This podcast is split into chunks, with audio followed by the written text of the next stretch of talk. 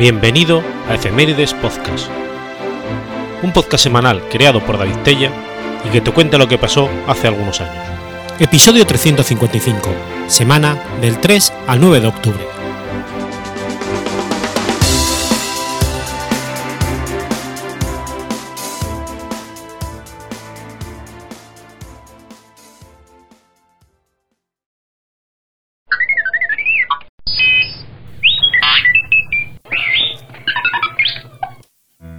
3 de octubre de 1568. Muere Ñuflo de Chávez. Ñuflo de Chávez era un explorador y conquistador español, conocido por sus exploraciones del actual territorio del Paraguay y la zona suroriental de la actual Bolivia, y por haber fundado la ciudad de Santa Cruz de la Sierra, situada en Chiquitos, en 1561.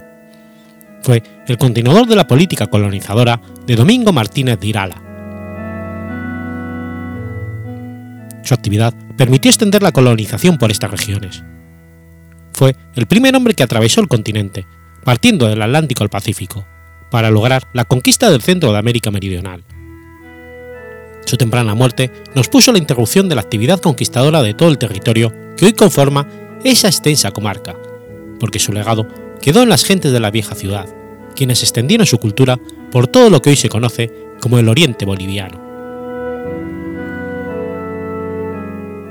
Nació aproximadamente el 1518 en la villa de Santa Cruz de la Sierra, cerca de la tierra de Trujillo, que formaba parte de, la entonces Extremadura castellana y que a su vez conformaba a la corona de España.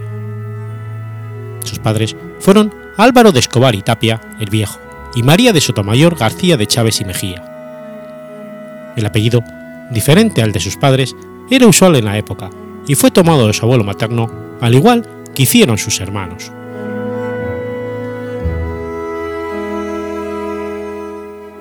De acuerdo con el historiador boliviano Hernando Sanabria Fernández, el nombre Ñuflo deriva de Nufrio, que viene de Onofre o Onufrio. Y por, su, y por su antroponimia de San Onofre se puede establecer que podría haber nacido el 12 de junio, pero no es una teoría unánimemente aceptada. Como era de familia acomodada, tanto él como sus hermanos mayores, y los menores recibieron una excelente educación de acuerdo con una declaración del padre, cuando creó el mayorazgo de Escobar, registra que también tuvo una hija llamada Catalina de Escobar. Dado que Ñuflo había optado por la milicia, buscó acomodo para embarcarse en alguna expedición. Habiendo desembarcado en la isla de Santa Catalina en 1542, llegó a los territorios de lo que hoy es Paraguay, formando parte de las fuerzas del adelantado Álvar Núñez Cabeza de Vaca. Llegar al territorio, exploraron el curso del río Paraguay. En 1546 fue enviado por Domingo Martínez de Irala al puerto de San Fernando, en la cabecera del río Paraguay, con el objeto de encontrar el camino de la Sierra de la Plata. Al año siguiente, mandó una expedición en canoas por el río Pilcomayo hasta los Andes, siendo la primera vez que se exploraba este río. En septiembre de 1548, por encargo de Irala, Chávez emprendió el largo camino hasta Lima con cuatro españoles, entre ellos el capitán Marcos Victoria, y cien indígenas amigos. Su objeto era entrevistarse con el gobernador Pedro de la Gasca para informarle de los pormenores del Paraguay y pedirle ayuda y solicitar la gobernación para Martínez de Irala. Pero la Gasca ya tenía noticias del mal comportamiento de Irala e hizo caso omiso de la petición de Chávez. Este volvió a Asunción sin resultados positivos. La actividad conquistadora y la exploración de nuevas tierras eran los objetivos que movían a aquellos hombres a emprender nuevas empresas. En 1553, Chávez salió con Irala por el cauce del río Paraguay y llegaron hasta la zona del Charco. Pero Irala suspendió la expedición al enterarse de que sus partidarios lo habían concedido el mando que tanto ansiaba.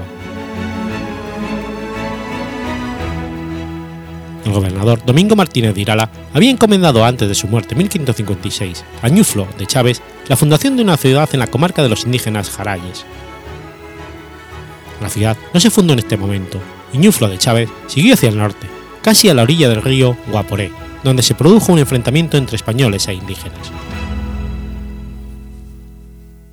No obstante, por encargo del sucesor gobernador interino Gonzalo de Mendoza, salió Chávez con 158 soldados para fundar una ciudad en la comarca de los indígenas chiquitos, llevando a cabo la fundación de la Nueva Asunción o La Barranca, el día 1 de agosto de 1559 en la orilla del río Guapay. Como los españoles establecidos en Perú ya habían explorado parte de aquella comarca, hasta allí llegó Andrés Manso para reclamar la pertenencia del territorio. Pero Chávez no se almilanó ante tal pretensión y marchó a Lima para reclamar sus derechos ante el virrey Andrés Hurtado de Mendoza, marqués de Cañete. En 1560, el virrey del Perú nombró a su hijo García Hurtado de Mendoza gobernador de la provincia de Mosos, y este nombró como su teniente de, gobernador general a Ñuflo de Chávez. Como García estaba residente en Chile, de hecho el gobernador interino era Chávez, quien a su buen entender administraba y disponía, y con este acto se creaba también una nueva provincia o gobernación. Andrés Manso no se conformó con el dictamen, resistió las órdenes virreinales y fue enviado preso a La Plata de la Nueva Toledo. El 26 de febrero de 1561, con las solemnidades de rigor, Chávez fundó al fin la ciudad de Santa Cruz de la Sierra, para perennizar en aquellos alejados territorios el nombre de su solar nativo. Como era preceptivo, se legalizó la situación del territorio. Por Real Célula del 29 de agosto de 1563, la Real Audiencia de Charcas, la Gobernación de Tucumán y Juríes y Diaguitas y la provincia de los Mosos y Chunchos y las tierras y pueblos que tienen poblados Andrés Manso y Nufrio de Chávez, con lo demás que se poblare en aquellas partes en la tierra que hay donde la dicha ciudad de La Plata hasta la ciudad de Cuzco, la cual queda sujeta a la dicha audiencia de las charcas. Pero Chávez, enamorado de aquella comarca donde estableció su vivienda, tanto había peleado por materializar su ciudad, marchó a Asunción y consiguió convencer a los pobladores de aquella ciudad para que emigraran a Santa Cruz de la Sierra el gobernador, el obispo y la gran mayoría de los pobladores de Asunción emigraron a Santa Cruz de la Sierra, donde fueron bien recibidos. Se asentaron en Santa Cruz de la Sierra durante año y medio, sumando población y provocando un desarrollo vertiginoso que llegó a casi 40 manzanas urbanizadas, convirtiéndola en la más importante de la región platense. Un cronista de la época registró la vida de Santa Cruz de la Sierra en 1564. De los que entraren, se quedarán más de los que se querrán, porque hay bien de comer y hospendales con mucha familiaridad y cortesía. El gobernador Ortiz de Vergara decidió continuar su marcha a Charcas, donde fue reprendido por haber abandonado Asunción volvió a la expedición pasando por Santa Cruz de la Sierra y Chávez se prestó a darles escolta. Finalmente, en el viaje de regreso que partió el 3 de octubre de 1568, Ñuflo de Chávez murió a manos de un indígena en la provincia de Itatín, mientras descansaba después de celebrar una reunión de caciques. Esto ocurrió a 30 leguas de la ciudad, cerca de lo que hoy es el pueblo de Roboré, en Chiquitos.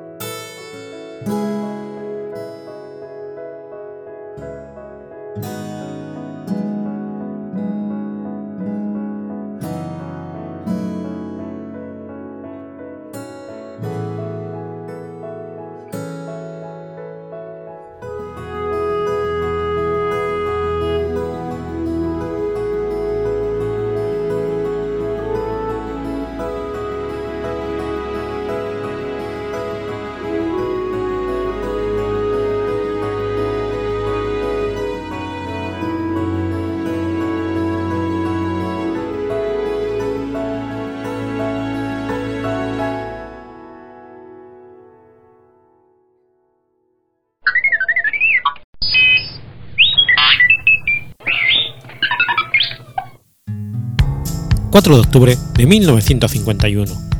Muere Henrietta Lacks.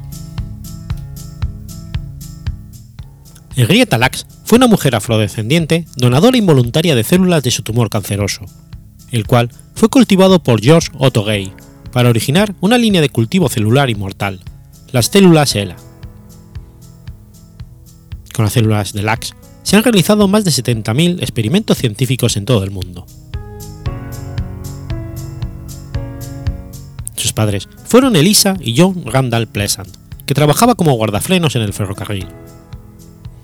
Sus descendientes no saben cómo ocurrió el cambio de nombres de Loretta a Henrietta, llevando en vida el sobrenombre de Henny.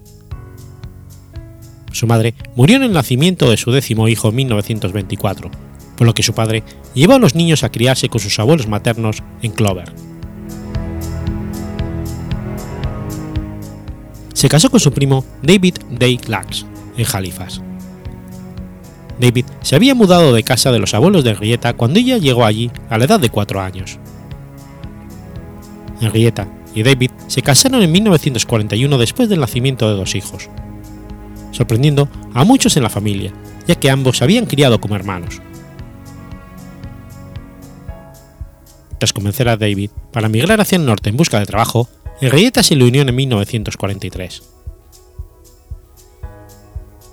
David encontró empleo en el astillero de Sparrow Point, Maryland, viviendo en una casa en Dunkirk. Esta comunidad era una de las más grandes y más jóvenes de las comunidades afroamericanas del condado de Baltimore, en Maryland. El matrimonio Lax tuvo cinco hijos: Lauren, Elsie, David Sonny Jr., Deborah y Joseph. Joseph, el último hijo de Henrietta, nació en el hospital John Hopkins en, noviembre de 1950, tan solo cuatro meses antes de que le diagnosticaran cáncer a Henrietta.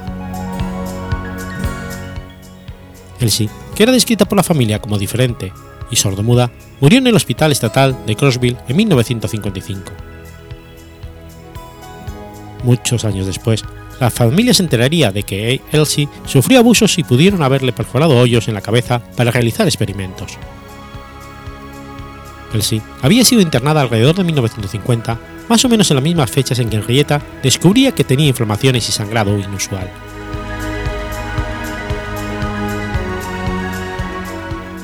El 1 de febrero de 1951, después de un viaje de curación por polio a la ciudad de Nueva York, Lax habría consultado en el hospital John Hopkins debido a un doloroso bulto en el cuello uterino y un derrame de sangre en la vagina.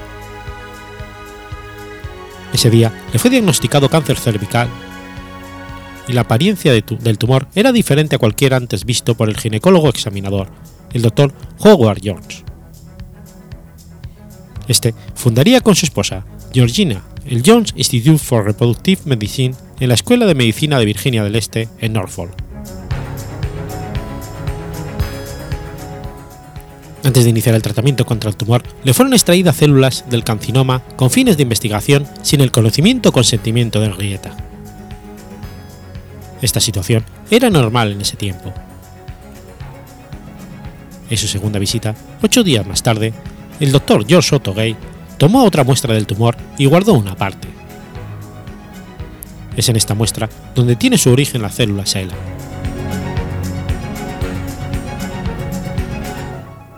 Lax fue tratada con radioterapia durante varios días, un tratamiento común para esos tipos de cánceres en 1951. Lax volvió para continuar el tratamiento de rayos X, pero su condición empeoró y los médicos del Hospital Hopkins la trataron con antibióticos, pensando que su problema podría complicarse por una enfermedad venérea. Con fuerte dolor y sin mejoría, Lax regresó al Hospital Hopkins demandando ser admitida el 8 de agosto, permaneciendo allí hasta su muerte. Aunque recibiría tratamiento y transfusiones de sangre, murió el 4 de octubre de 1951 por insuficiencia renal, a la edad de 31 años. Una autopsia parcial posterior mostró que el cáncer había sufrido metástasis a otras partes del cuerpo. Henrietta Lacks fue sepultada sin lápida en un cementerio familiar en Laxton. Su sitio exacto de sepultura no se conoce, aunque su familia cree que se encuentra a poca distancia de la tumba de su madre. A inicios de 1970, la familia recibiría peticiones de investigadores que querían muestras de sangre de la familia para conocer la genética de la familia. Estos se sorprendieron cuando se enteraron de que las células de las células retiradas eran grieta. Nadie más en la familia tenía los rasgos que hacen a sus células únicas. Las células del tumor de Henrietta fueron dadas al investigador Josh Otogay, que descubrió que las células de Henrietta hacían algo que nunca había visto. Se mantenían vivas y crecían en cultivo celular. Gay nombró a la muestra ELA, por las letras iniciales del nombre de Henrietta Lacks. Estas fueron las primeras células humanas que podían desarrollarse en un laboratorio y que eran inmortales, y podían emplearse para desarrollar muchos experimentos. Esto representó un enorme avance para la investigación médica y biológica. De acuerdo con el reportero Michael Rogers, el crecimiento de la célula SELA por un investigador en el hospital ayudó a responder a la demanda de 10.000, que desencadenó en la cura de la poliomielitis solo poco tiempo después de la muerte de Lax. Hacia 1954, ELA estaba siendo usado por Jonas Salk para desarrollar una vacuna contra la poliomielitis.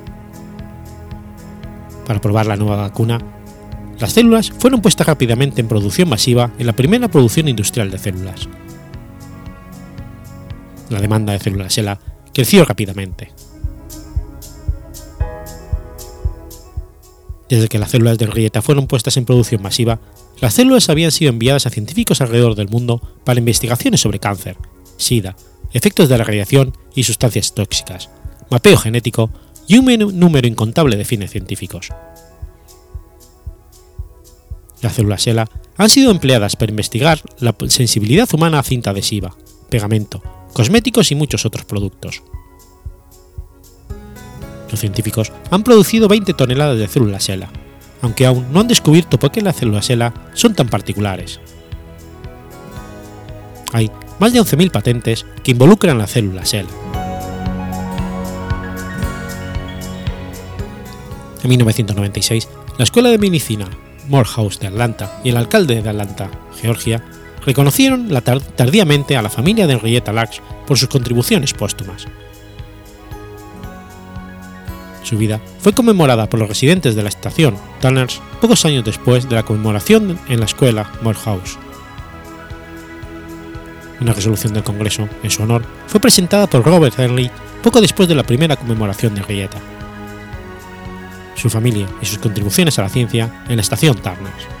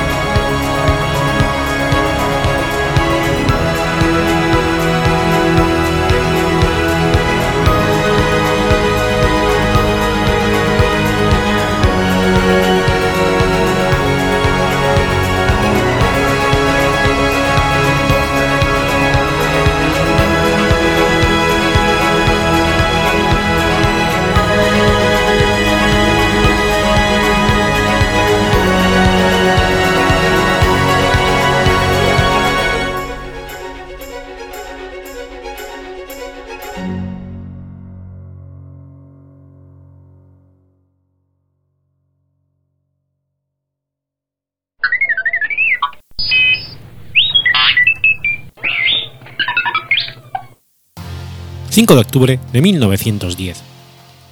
Se establece la Primera República Portuguesa. La Primera República Portuguesa se desarrolló durante un periodo de 16 años en la historia de Portugal, entre el final de la monarquía constitucional en 1910 y el golpe de Estado de 1926. La Primera República comenzó con la Revolución del 5 de octubre de 1910. Y en el 26, un grupo de militares terminó con la República estableciendo una dictadura militar conocida como Dictadura Nacional, que se convirtió en el Estado Novo de Antonio de Oliveira Salazar.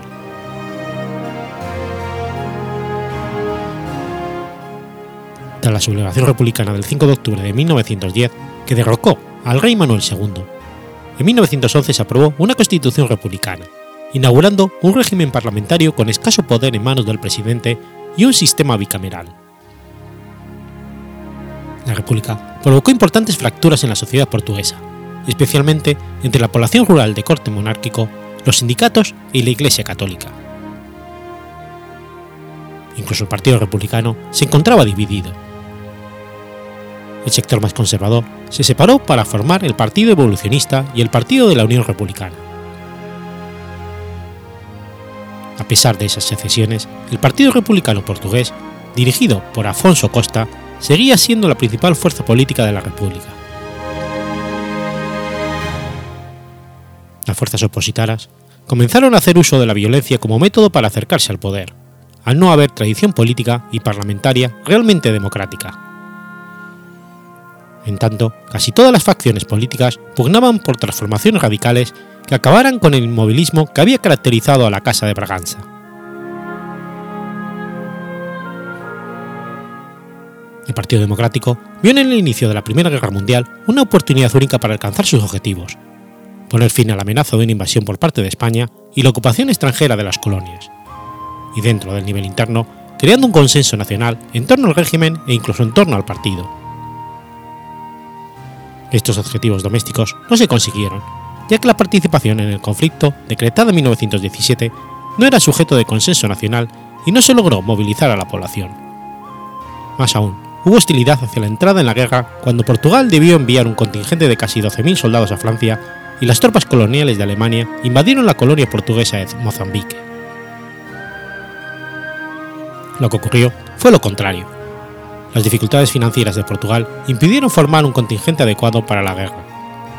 Además, que las Fuerzas Armadas no estaban preparadas para una lucha a escala europea, con lo cual las críticas internas en la entrada de Portugal en la guerra causaron que las diferencias ideológicas se ampliaran. La falta de consenso sobre la participación de Portugal en la guerra hizo posible la aparición de dos dictaduras, dirigidas por Pimienta de Castro y Sidonio de País, llamado el Presidente Rey. El sidonismo, también llamado decembrismo, contenía ciertos elementos de modernización, pero dicho régimen predicó algunas de las soluciones políticas que serían empleadas por las dictaduras totalitarias y fascistas de la década de 1920 y 30. Sidonio País intentó rescatar los valores tradicionales, especialmente la patria, e intentó gobernar de forma carismática. Se intentaron abolir los partidos tradicionales y alterar el modelo existente de representación nacional en el Parlamento, a través de la creación de un Senado corporativo y un partido único, el Partido Nacional Republicano así como la atribución de funciones a su líder. El Estado llevó a cabo una política económica intervencionista persiguiendo los sindicatos y movimientos obreros. Sidonio País también intentó restaurar el orden público, convirtiendo la República en un modelo más aceptable para los monárquicos y los católicos que aún seguían siendo una fuerza política.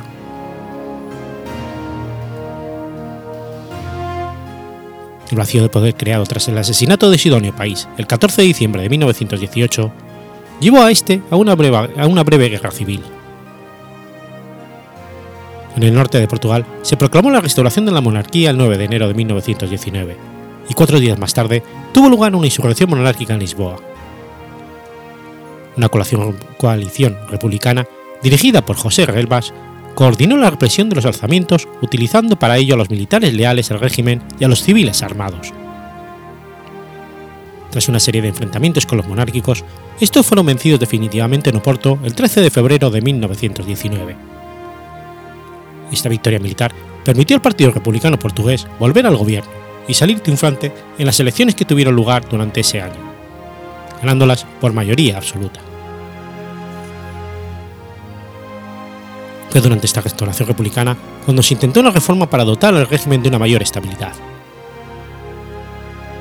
En agosto de 1918 se eligió un presidente conservador y a su gobierno se le dio el poder de disolver el Parlamento. Las relaciones con la Santa Sede, que habían sido restauradas por Sidonio País, fueron conservadas.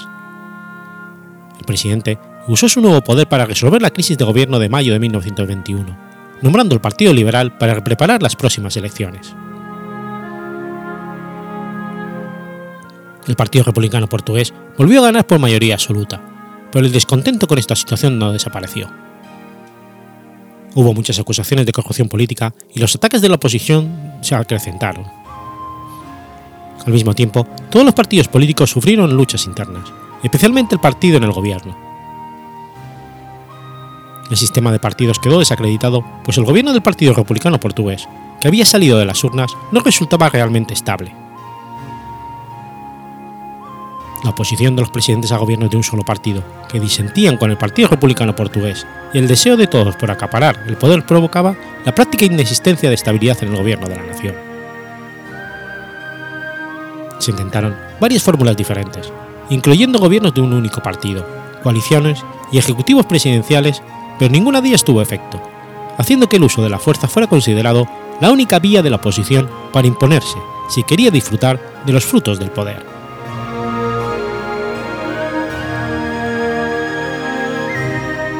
A mediados de la década de 1920, la escena política nacional e internacional se hacía favorable a la aparición de una solución autoritaria, a través de la cual un gobierno reforzado podría imponer el orden público y restaurar la situación política. Las Fuerzas Armadas, cuyo interés político había aumentado debido a la Primera Guerra Mundial, y cuyos líderes no habían olvidado que el Partido Republicano Portugués los había enviado a combatir cuando los propios militares advirtieron no estar listos para luchar, se acercaban a las fuerzas conservadoras, considerándose a los militares reaccionarios como el único bastión de orden contra el caos que se desarrollaba por todo el país. Hubo enlaces entre políticos conservadores y cargos militares, que añadieron sus demandas políticas y corporativas a la situación. Finalmente, el 28 de mayo de 1926 tuvo lugar la Revolución Portuguesa, un golpe de Estado de las Fuerzas Armadas apoyadas por casi todos los partidos políticos que habían claudicado a sus proyectos de construir un gobierno estable y conferían esa misión al ejército. Tal y como había ocurrido con el golpe de Estado de Sidonio País en 1917, la población de Lisboa no intentó proteger a la República, y los propios partidos de izquierda y sus sindicatos rehusaron resistir el golpe, permitiendo que la autoridad pasara a manos del ejército. Con esto comenzó una dictadura militar que mantendría la estructura formal de la República, pero cuyo autoritarismo lentamente derivaría en el régimen autocrático conocido como Estado Novo en el año 1932. El Estado Novo se mantendría en el poder sin interrupciones hasta 1974, cuando sería derrocado por la Revolución de los Claveles, y se instauraría la Tercera República Portuguesa, asentándose la democracia en el país. La Primera República Portuguesa fue un periodo inestable en la historia de Portugal. En 16 años, entre 1910 y el 26, Portugal tuvo ocho presidentes de la República, un gobierno provisional y 38 primeros ministros, así como una junta constitucional.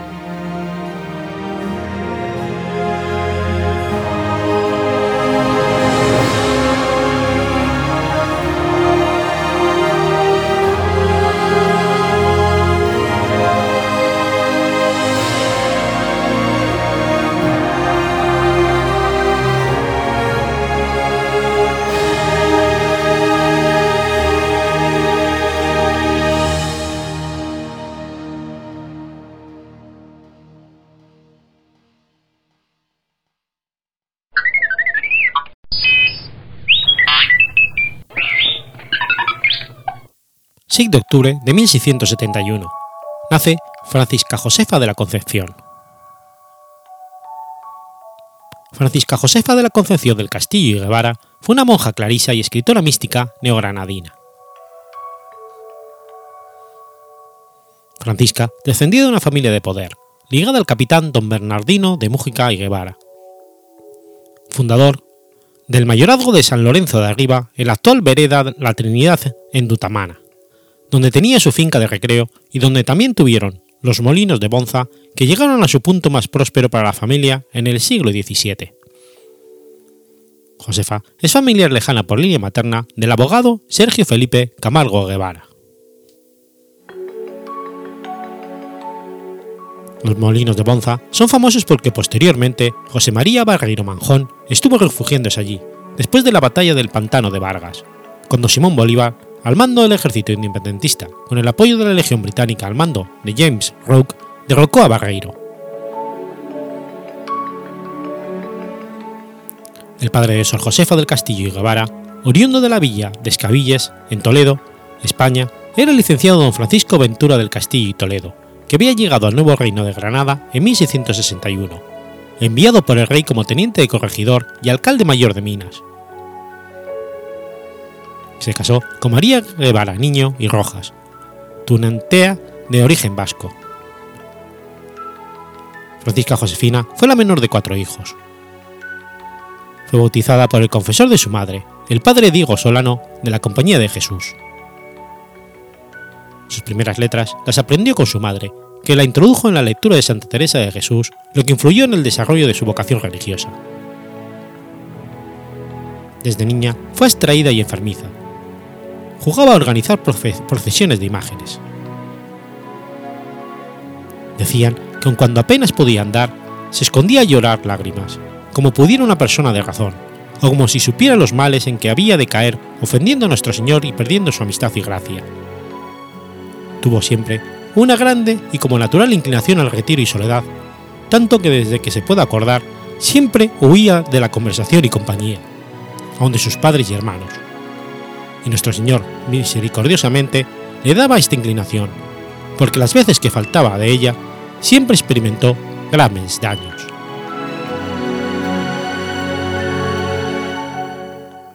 A los 18 años, después de enfrentarse a la oposición familiar, ingresó en el convento de Santa Clara la Real, en Tunja. Estuvo dos años como seglar y dos como novicia. El 24 de septiembre de, 1694, a los 23 años, hizo su profesión de monja. Por este tiempo, Francisca Josefa compró su propia celda, que tenía una tribuna con vista sobre la capilla y por el otro lado daba sobre un huerto con árboles frutales. Esa celda se ha convertido en la actualidad en un destino turístico para quienes visitan el convento. Su vida inicial en el convento fue difícil, debido a la envidia que generaba la inteligencia destacada de Francisca. En 1691 inició su noviciado y tres años después profesó los votos de monja, con el nombre de Francisca Josefa de la Concepción. Durante toda su vida le influyeron los sacerdotes que oficiaron como sus confesores, que le animaron a escribir sobre los sentimientos místicos que experimentaba. Ejerció todo tipo de labores dentro de la comunidad religiosa, como sacristana, partera, enfermera, maestra de novicias, escucha, secretaria y gradera, y en cuatro ocasiones fue elegida abadesa. También aprendió a tocar el órgano. El mismo año en que profesó como monja, el padre Francisco de Herrera, su confesor entre 1690 y 1695, le mandó que escribiera los sentimientos que Dios le inspiraba. Así nacieron los afectos espirituales, una de sus más importantes obras. También escribió una autobiografía llamada simplemente Vida, comenzada al parecer en 1713 por mandato del padre Diego de Tapia, y numerosas composiciones breves en verso y en prosa.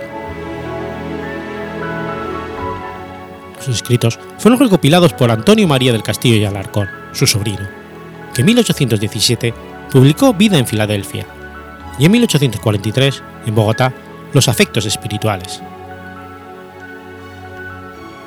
Una característica de su obra es que no incluye fechas en días, meses ni años, sino que anota solamente la fiesta del salto que corresponda según el calendario litúrgico.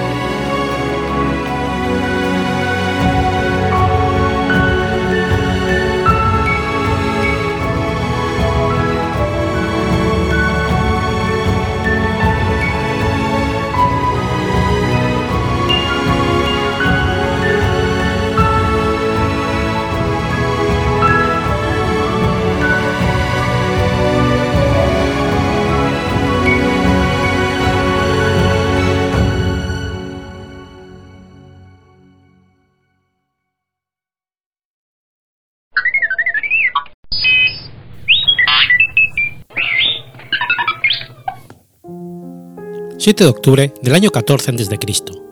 Nace Druso el Joven. Drusio, Julio César, nacido como Nerón Claudio Druso, pero más conocido como Druso el Joven, fue un político y general romano, perteneciente a la dinastía Julio Claudia. Druso el Joven fue el primogénito de Tiberio Claudio Nerón, que posteriormente se convertiría en emperador y de Vipsania. Su padre biológico llevaba el nombre del abuelo de Druso el joven y era hijo de Livia Drusila, pero fue adoptado por Augusto cuando éste se casó con Livia. Por lo tanto, Druso el joven era el nieto adoptivo de Augusto, quien a su vez había sido adoptado por Julio César. Así pues, según la leyenda fundacional de la gens Julia, sería descendiente de Julo, hijo de Enea y nieto de la diosa Venus. Por parte paterna, su tío era Druso el mayor. Por lo tanto, Druso el joven era primo de Germánico y de Tiberio Claudio Nerón, además de tío de los hijos de Germánico, Cayo César Calígula y Agripina la joven, que sería la madre del emperador Nerón. Por parte materna, era nieto de Marco Hispanio Agripa, íntimo amigo y general de Augusto, y Pomponia Cecilia Ática. Su tía materna era Agripina la mayor, que se casó con Germánico. Así pues, Calígula y Agripina la joven, además de ser sus sobrinos por parte de padre, eran también sus primos por parte de madre.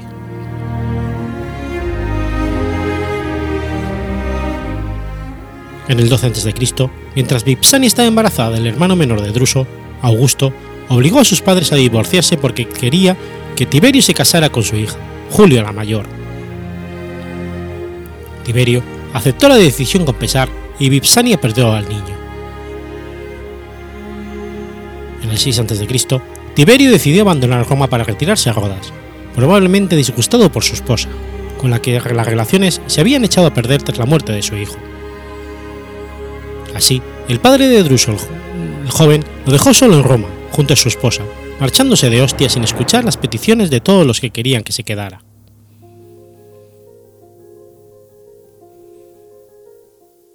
En el 4 a.C., cuando Augusto decidió elegir a Tiberio como su sucesor, el padre de Druso volvió a la escena política. El emperador le obligó a adoptar a su sobrino germánico, hijo de su hermano Druso el mayor, anteponiéndolo así en la línea de sucesión al hijo natural de Tiberio, Druso el joven, que era solo un año menor que él.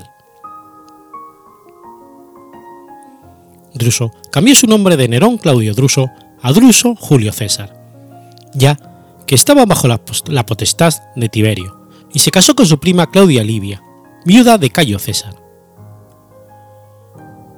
Poco después nació su primera hija, Julia Livia. En el 19 tuvieron una pareja de gemelos, Tiberio y Germánico gemelo. Mientras tanto, en el año 2 había recibido la toga virilis y entre el 7 y el 8 fue pontífice.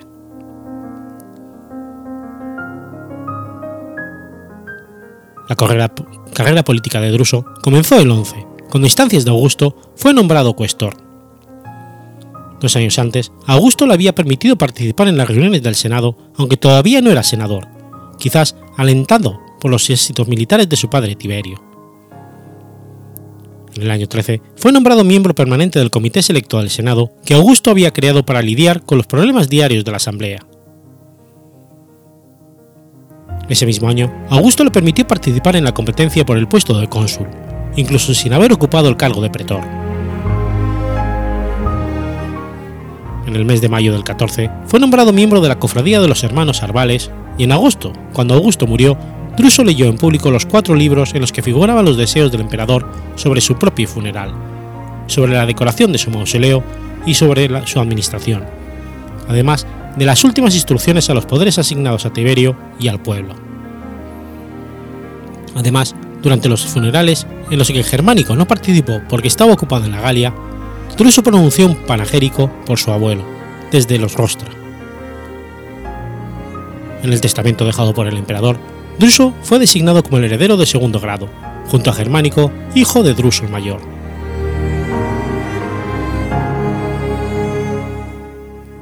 Durante ese año, en Panonia, hubo un violento levantamiento militar de las legiones Octava Augusta, Novena Hispania y 15 Apolinaris, guiadas por el legado quinto Junio Bleso.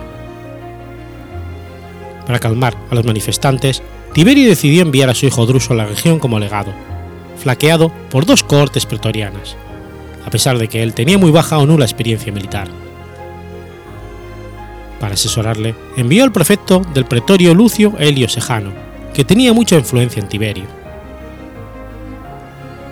Una vez en Panonia, Druso entró en el campamento de los rebeldes y leyó el mensaje que le había dado su padre. El centurión Julio Clemente fue el encargado de responder al mensaje imperial. Empezó pidiendo la licencia a los 16 años en lugar de a los 20, un subsidio al final del servicio, un denario al día como salario y que los veteranos no fueran situados nunca más bajo las banderas. La respuesta fue que Druso no tenía poder para responder a las solicitudes y que tendría que consultar al Senado, lo que generó muchas dudas en los soldados que no entendían a qué había acudido el hijo del príncipe si no tenía poderes. A continuación, los rebeldes empezaron a amenazar a los pretorianos y a los demás delegados imperiales, especialmente Adneo, Cornelio, Lentulo Agur, al que se considera al menos propenso a aceptar las reclamaciones de los legionarios. Mientras Lentulo regresaba al campamento de Druso, fue capturado por una emboscada, apedreado y gravemente herido, consiguiendo salvarse solo gracias a los soldados que corrieron en su ayuda. Durante esa noche hubo un eclipse lunar, un evento que los soldados rebeldes interpretaron como una señal de muerte, y empezaron a rogar a los dioses con trompas y cuernos pidiendo clemencia. Mientras, Druso decidió convocar a su campamento a sus consejeros y envió a agentes al campamento enemigo para provocar la desconfianza de los alborotadores. Algunos de los empleados pidieron al hijo del príncipe que enviase a Roma a Quinto Junio Veleso, uno de los más antiguos comandantes de las legiones y colaborador de, y colaborador de Druso, Lucio Aponio, un caballero a las órdenes de Druso, y a Justo por Catonio, un centurión Promilius. En el seno del comando de Druso empezó una discusión entre los que querían esperar las órdenes de Roma y los que querían actuar de inmediato. Druso decidió actuar. Hizo matar a los jefes insurrectos Percenio y Bipuleno y a continuación comenzó a dar caza a los otros rebeldes. Algunos fueron asesinados por los centuriones y los pretorianos, mientras que otros fueron entregados por sus propios soldados, como un signo de lealtad al emperador. Las legiones octava y quince se rindieron, mientras que la novena insistía en esperar la decisión de Tiberio. Sin embargo, tras la rendición de las otras legiones, los legionarios de la novena tuvieron que ceder y la rebelión fue sofocada. Druso decidió regresar a Roma sin esperar la llegada de los legados. Mientras tanto, también Germánico había tenido que alejarse de Roma a causa de una rebelión en Germania. La expedición tuvo éxito y Tiberio elogió el triunfo de ambos hijos en el Senado.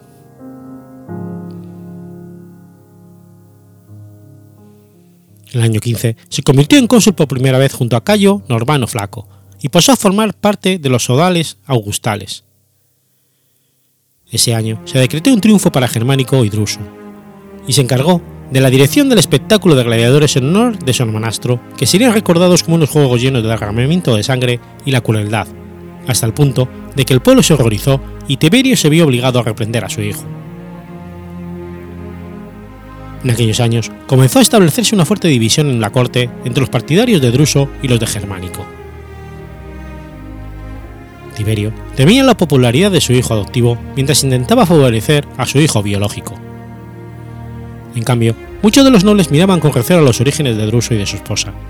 En comparación con los de Germánico y Agripina, se consideraban humildes. Los dos hermanos, sin embargo, tenían una buena relación y se mantenían indiferentes ante aquellos litigios.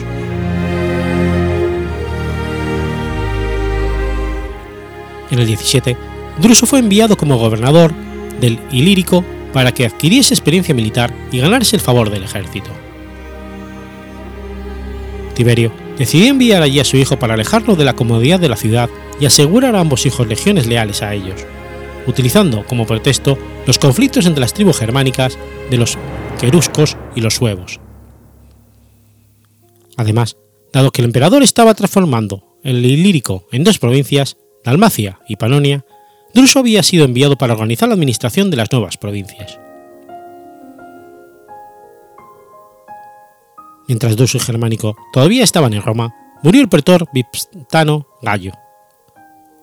Ambos querían favorecer a décimo Aterio Agripa, un familiar suyo. La ley exigía, sin embargo, que prevaleciera el criterio del número de hijos, y muchos de los senadores se opusieron a Agripa. Finalmente, Tiberio decidió ignorar la ley y Agripa fue elegido por una pequeña mayoría.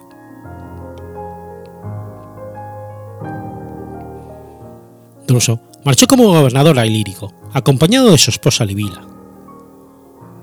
Al final del año le visitó Germánico que estaba en Dalmacia. Poco después, Germánico asumió el cargo de cónsul, aunque no se dirigió a Roma sino que se dedicó a visitar distintas provincias.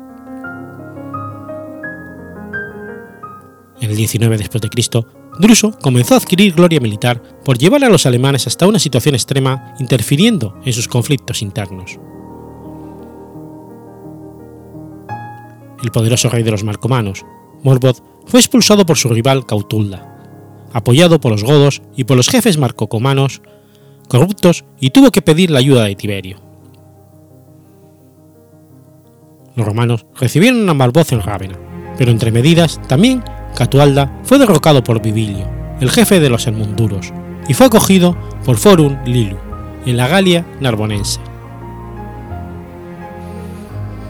Los romanos impusieron a los germánicos del Danubio al rey Banu del pueblo de los caudos. El Senado, en vista del ascenso al trono de Armenia del rey Artasias, favorecido por Germánico, decretó que los hermanos, es decir, Germánico y Druso, merecían el honor de una ovación.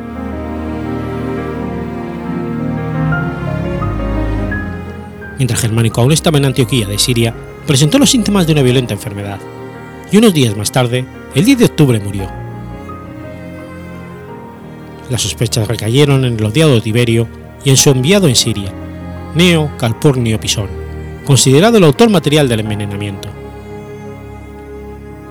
Cuando los restos de Germánico llegaron a Italia en la primavera del 20, desembarcando en Brindisi, Druso, junto con Claudio y los hijos de Germánico que se encontraban en Roma, salieron al encuentro del cortejo fúnebre y se unieron a él en Terracina.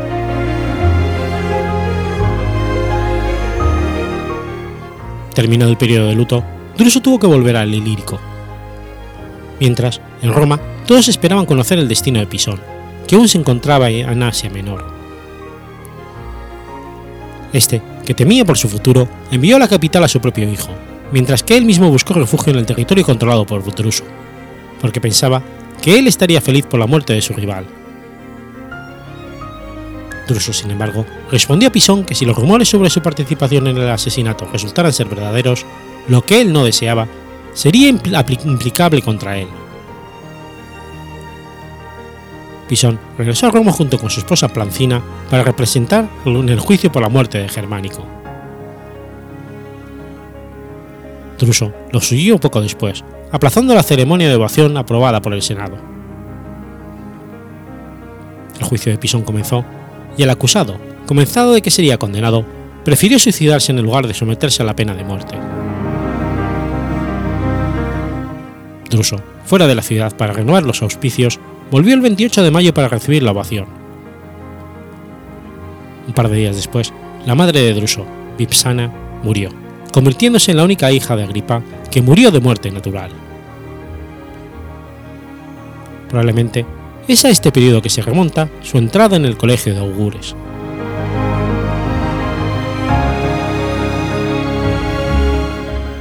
En el año 21, Druso asumió nuevamente el encargo de cónsul y al inicio del año Tiberio, su compañero en el consulado, decidió irse a vivir a Campania, a Nole, para habituar a su hijo a ejercer por sí solo las funciones consulares. Sin embargo, las motivaciones sobre el retiro de Tiberio a la campaña son puestas en duda por otros autores. Además, Dion Casio señala que el nuevo cargo de cónsul fue visto como un mal presagio para Druso, puesto que todos los anteriores compañeros de Tiberio en el consulado habían encontrado una muerte violenta. En cualquier caso, Druso aprovechó la ocasión para adquirir experiencia y ganarse favores, interviniendo en las disputas entre senadores de forma sosegada. Una cuestión que debió afrontar el heredero al trono fue la utilización de la imagen del príncipe para protegerse de los crímenes. Más concretamente, el caso se trataba de un senador, Gallo Cestio, que acusaba a una mujer, Ania Rufilla, de haber usado la imagen del emperador para protegerse de la acusación de fraude. Otros senadores se quejaron de que hasta los esclavos usaban este método, y en consecuencia pedían al cónsul un castigo ejemplar. Druso, tras comprobar la culpabilidad de Rufilla, la envió a la cárcel. En aquellos momentos había estallado una rebelión en Galia que Tiberio quiso que se reprimiera bajo su mando, su mando en directo, aunque él seguía en campaña. El Senado fue, fue informado solo cuando la guerra ya había finalizado, y el príncipe explicó el hecho que ninguno de los dos cónsules hubieran participado, afirmando que no era necesario que los príncipes abandonaran Roma solo para sofocar una rebelión. Hacia el fin de año se acusó al poeta Clunio Priscio. El poeta, tras haber compuesto un Carmen para los funerales de Germánico, había compuesto otro para los de Druso, aprovechando que éste estaba enfermo con la esperanza de sacar provecho. El cónsul designado, décimo Aterio Agripa, propuso para Prisco la pena capital. Solo pocos se pusieron a favor del poeta, que al final fue encarcelado y ejecutado enseguida.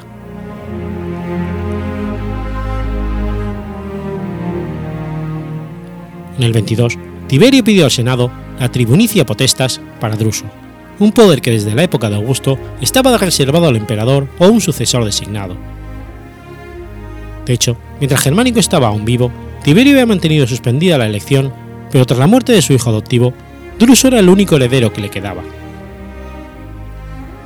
Los senadores, habiendo previsto la petición del príncipe, aceptaron con la adulación, predisponiendo que se construyeran arcos, estatuas, templos y altares a los dioses. Marco Junio Silano sugirió también que en lugar de los nombres de los cónsules fueran utilizados los de los tribunos para indicar la fecha, sin que su propuesta tuviera éxito entre los senadores.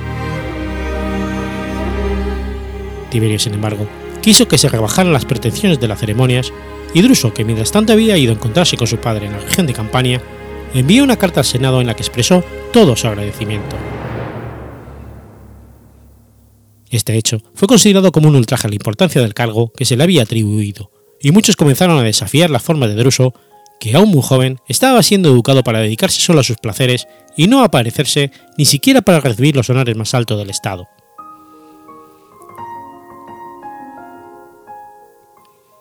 En el año 23 comenzó la gran decadencia de los Julio Claudio. De hecho, el prefecto del pretorio Lucio Helio Sejano comenzó a hacer avanzar sus posiciones políticas para ser designado heredero del imperio. Acrecentó sus poderes como prefecto del pretorio para poner bajo su mando directo todas las cohortes presentes en Roma y tener la capacidad de nombrar por sí mismo a los centuriones y tribunos. Sin embargo, la familia imperial estaba llena de herederos, que obstaculizaban la ambición del prefecto. Por ese motivo, Sejano decidió empezar por eliminar al más peligroso de sus rivales, Druso. Este odio mutuo que se profesaban el hijo del príncipe y él se vio impulsado por una disputa en la que Druso, de temperamento impulsivo, había dado a Sejano una bofetada. El prefecto, tras analizar los riesgos, decidió atacar a Druso a través de su esposa Livila, que también era la hermana de Germánico, y fingiendo estar locamente enamorado, la arrastró, la arrastró al adulterio y la puso en contra de su marido. Sejano además fue capaz de acercarse aún más a Tiberio, hasta convertirse en su asesor personal, algo de lo que Druso se quejaba a su padre con frecuencia. Mayores, cada pensamiento y secreto que el heredero depositaba en su mujer, ahora deshonrada, acababan siendo difundidos. Sejano decidió envenenar a Druso a través de un veneno de efecto lento para que pareciese una enfermedad. El veneno era administrado por Liberto Ligto, uno de los esclavos preferidos de Druso, al que parece que Sejano había involucrado a través del estupor. Druso murió el 14 de septiembre del año 23.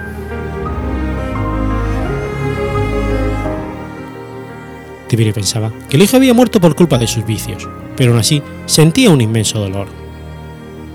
Sin embargo, siguió presentándose en el Senado y el fallecido recibió los mismos honores que había concedido a Germánico. El funeral fue pomposo y la procesión llena de imágenes de los antepasados, desde Eneas y Rómulo hasta los Claudios, Druso fue enterrado en el mausoleo de Augusto junto a su hermano Germánico. Sin embargo, la muerte de Druso no provocó más que dolor fingido, ya que todos estaban felices de que volviera a florecer la dinastía del amado Germánico. Sejano, visto que no se había llevado a cabo investigaciones sobre la muerte del joven, decidió continuar con sus crímenes, sobre todo a partir de que el hecho de que Agripina, esposa de Germánico, a duras penas disimulase la alegría por la buena posición de sus hijos en la línea sucesoria. Ese mismo año murió también uno de los gemelos de Druso y Libilio, Germánico.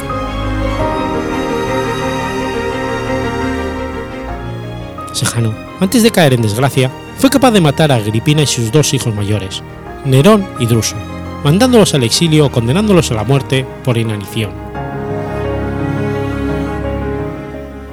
Los detalles de la muerte de Druso fueron descubiertos solo dos años, solo ocho años después, gracias a la esposa de Sejano, Apicata, que confesó todo e hizo torturar a los libertos Ligdo y Eudememo, que era médico personal de Libilio. Suetonio señaló que Tiberio dejó que Sejano matase a Druso y a la estirpe de Germánico para facilitar el ascenso al trono de su nieto biológico, el hijo de Druso, Tiberio Gemelo.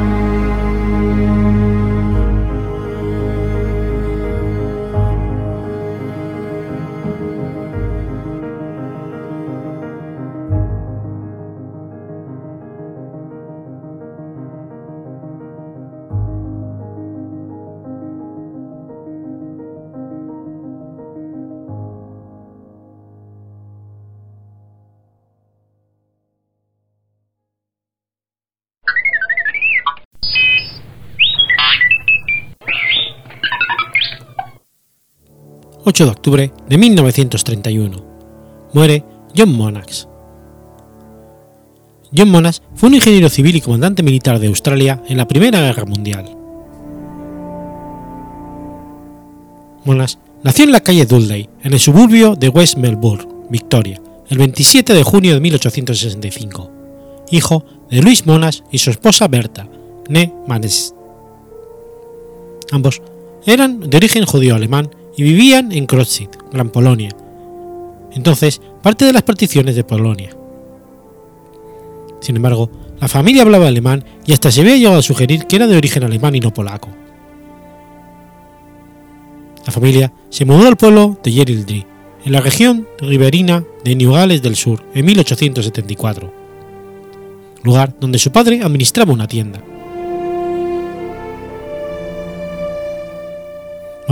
Asistió a la escuela pública.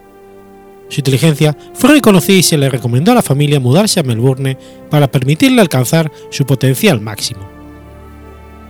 Se mudaron en 1877. Fue educado en el colegio escocés bajo la tutela de Alexander Morrison, donde acreditó el examen de matriculación a los 14 años, y a los 16 ya era el dux de la escuela. Se graduó en la universidad como ingeniero civil en 1893 y como practicante de leyes en 1895, como doctor en ingeniería en 1921. Monas se casó con Hannah Victoria Moss el 8 de abril de 1891. Su hija, Berta, nació en 1893. Trabajó como ingeniero civil y jugó un rol importante en la introducción del hormigón reforzado a la ingeniería australiana. Inicialmente, trabajó para contratistas privados en la construcción de puentes y ferrocarriles, así como de abogado en el arbitraje contractual. Tras un periodo en la Melbourne Harbour Trust, se asoció con J. T. N. Anderson en 1894, trabajando como consultor y contratista. Al disolverse la sociedad en 1905, se unió al constructor David Mitchell y al químico industrial John Gibson para formar la compañía Reinforced Concrete Ammonium Pipe Construction, y en 1906 formaría con ellos y unos empresarios del sur de Australia la compañía SA Reinforced Concrete Corporation. Se volvió líder en su profesión y fue nombrado presidente del Instituto Victoriano de Ingenieros y miembro de la Institución de Ingenieros Civiles.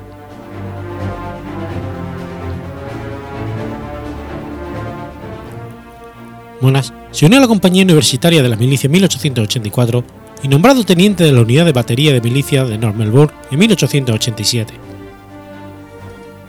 Recibió el grado de capitán en 1895, de mayor en el 97 y en 1906 fue nombrado teniente coronel del Cuerpo de Inteligencia.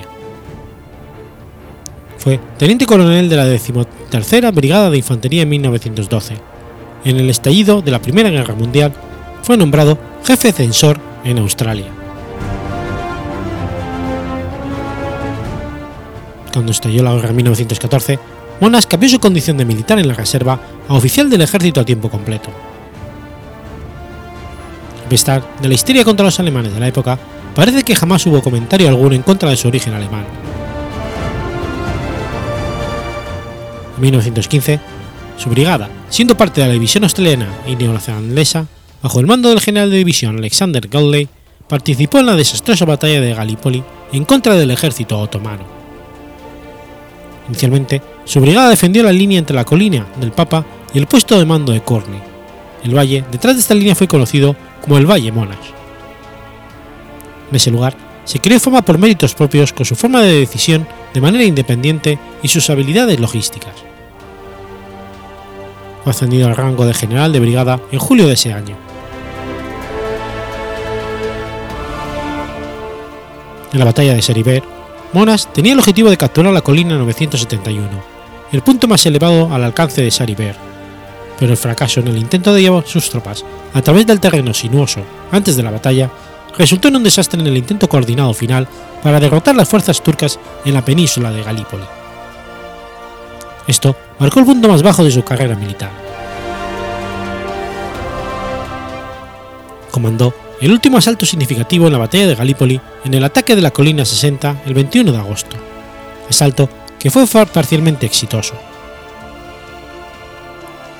Sus cartas escritas durante la guerra se encuentran llenas de relatos sobre el valor y gallardía de los hombres que, comandó.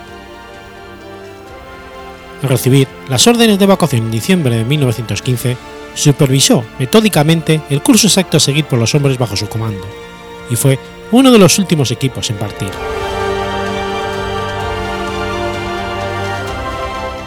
Así como hubo gran desilusión tras el fracaso en Galípoli, también hubo cierto consuelo en el hecho de que la evacuación había sido un éxito. Se logró retirar con apenas una baja y sin levantar sospechas en el enemigo a 45.000 hombres y millones de kilogramos de mulas, armas, pertrechos, provisiones y transporte. Horas después los turcos lanzaron un furioso bombardeo sobre trincheras vacías.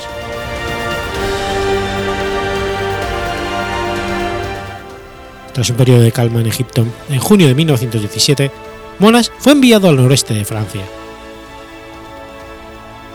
En julio, ya con el rango de general de división, estuvo a cargo de la tercera división australiana. Entrenó minuciosamente su división en Inglaterra, pasó paso a paso hasta alcanzar las mejores condiciones posibles. Estuvo involucrado en varias operativas, incluyendo la batalla de Messines, la batalla de Boothside y la batalla de Passchendaele, con cierto éxito, aunque también con las grandes bajas, características de estas operativas. Logró impresionar al alto mando británico con sus habilidades y entusiasmo, En mayo de 1918 fue ascendido a teniente general y nombrado comandante de los cuerpos australianos, que fue, en su época, el cuerpo militar más grande al frente occidental de la guerra. Relataría más tarde que el punto decisivo de la guerra fue la recuperación del pueblo de Villers-Bretonnus el 25 de abril de 1918, después de la invasión por parte de los alemanes bajo el mando del general William Hennecker. Villers-Bretonnus fue capturada por la decimotercera brigada de Thomas William Glasgow y la decimoquinta brigada de Harold Elliot.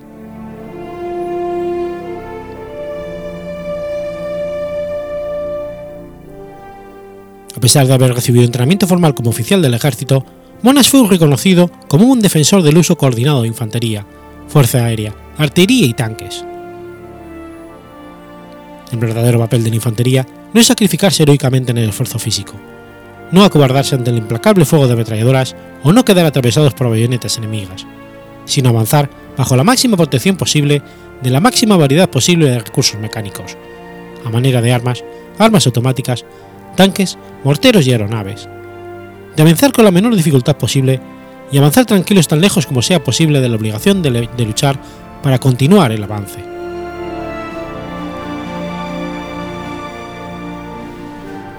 El 4 de julio de 1918, en la batalla de Hamel, Monas lideró la cuarta división australiana con el apoyo del comandante del cuarto ejército británico Henry Railson, de la quinta brigada de tanques británicas, y junto al despliegue de tropas estadounidenses para ganar una pequeña pero tácticamente significativa victoria para los aliados. La batalla de Mims comenzó el 8 de agosto de 1918. Las tropas alemanas, aliadas bajo el mando de Douglas Haig, atacaron a los alemanes, predominantemente en el cuarto ejército británico comandado por Railson. El ataque aliado usó el cuerpo australiano como punta de lanza, al cual Monas otorgó el objetivo principal de capturar artillería enemiga en la primera fase, con fin de reducir al mínimo el potencial daño de las fuerzas atacantes. La batalla resultó en una fuerte y significativa victoria aliada, y la primera victoria decisiva para el ejército británico de la guerra, causando el reconocimiento alemán de su derrota en la guerra. Estos operativos solo fueron el comienzo de una amplia ofensiva aliada en el frente occidental. El 12 de agosto de 1918, Monas fue nombrado compañero de la Orden del Baño en el campo de batalla por el rey Jorge V, la primera vez que un monarca británico haya homenajeado a un comandante de tal manera en 200 años.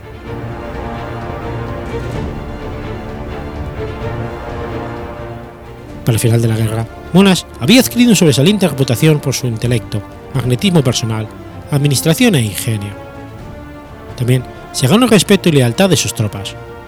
Su lema era Alimenta a tus tropas con la victoria.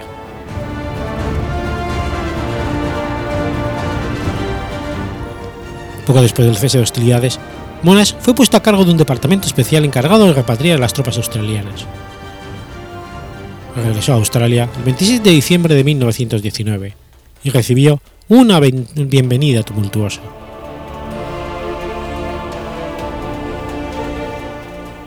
John Monas murió en Melbourne el 8 de octubre de 1931 a la edad de 66 años, recibiendo un funeral de Estado. Un estimado de 250.000 dolientes asistieron para presentar sus respetos, la multitud más numerosa en un funeral en el país hasta ese momento. La ciudad de Monas, el Centro Médico Monas, la Autovista Monas y la Universidad Monas fueron nombrados en su honor.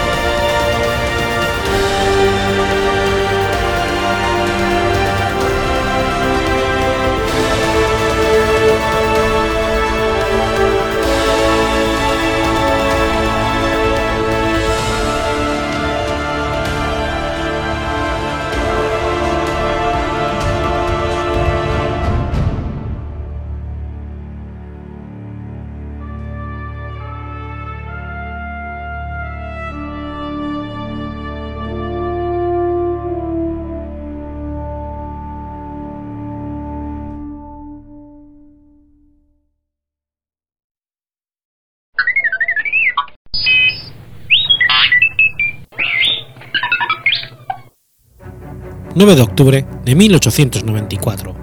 Nace Miguel Catalán Sañudo. Miguel Antonio Catalán Sañudo fue un físico, espectroscopista, investigador y profesor español.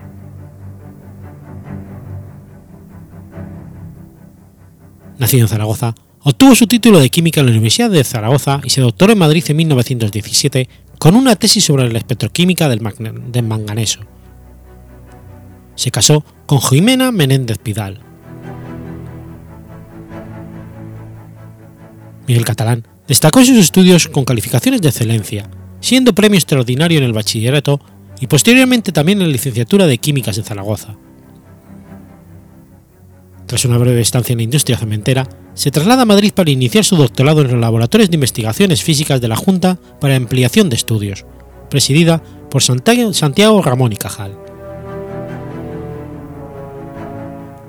1916 publica su primer trabajo científico, bajo la dirección de Ángel del Campo y Cerdán, especialista en análisis químico e introductor de la espectrografía en España.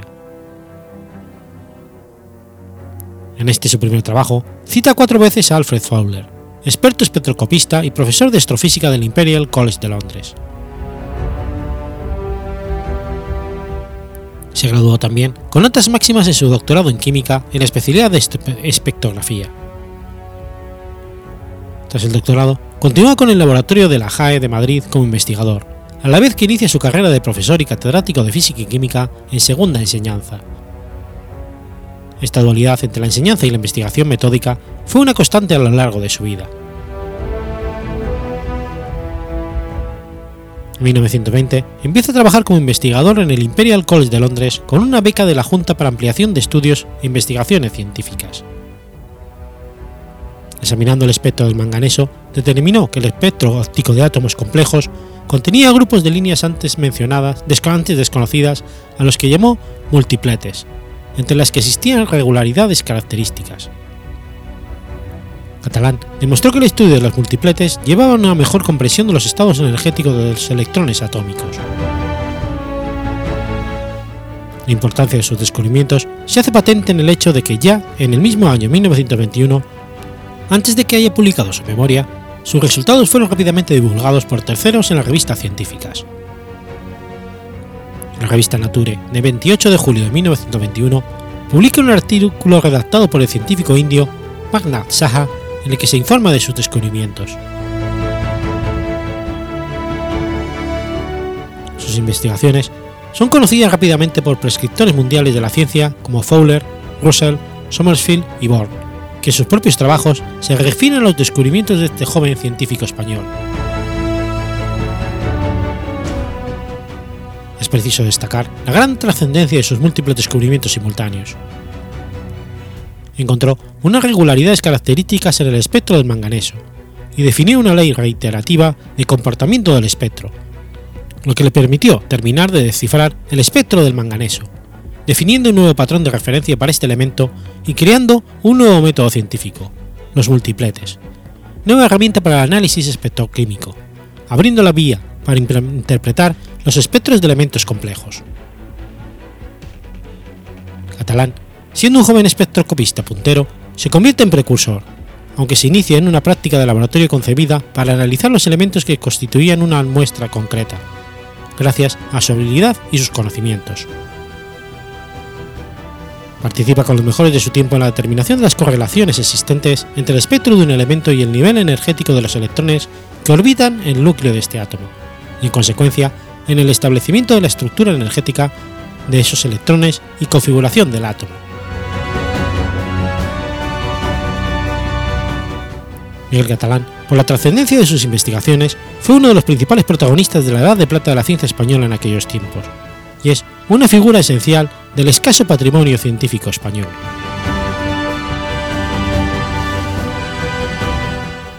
Tras la Guerra Civil, es expedientado por razones políticas, perdiendo sus puestos de profesor en la universidad y de investigador en el recién creado CSIC.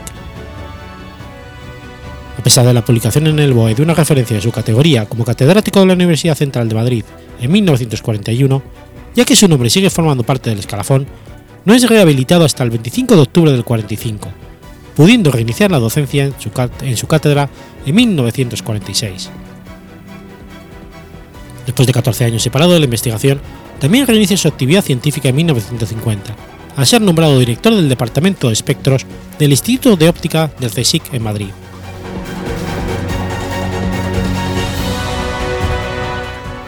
Fue un científico de renombre internacional, un descubridor de los límites del conocimiento humano de aquel momento, un pedagogo especialista en la enseñanza de la ciencia, deportista, hombre culto y de convicciones, seguro de sí mismo, gran comunicador, perseverante, un hombre excepcional, apasionado de su trabajo.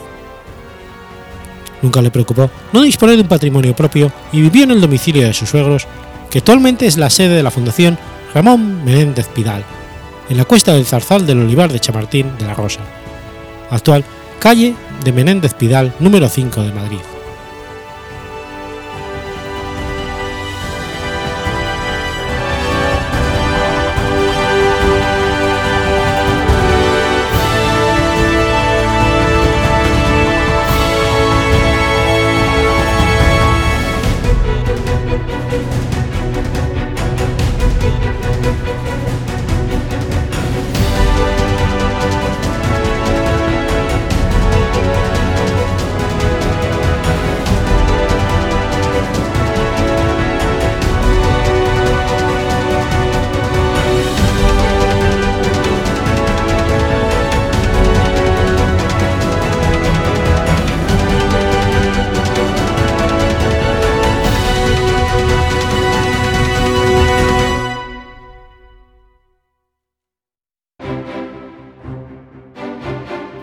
Has escuchado Efemérides Podcast.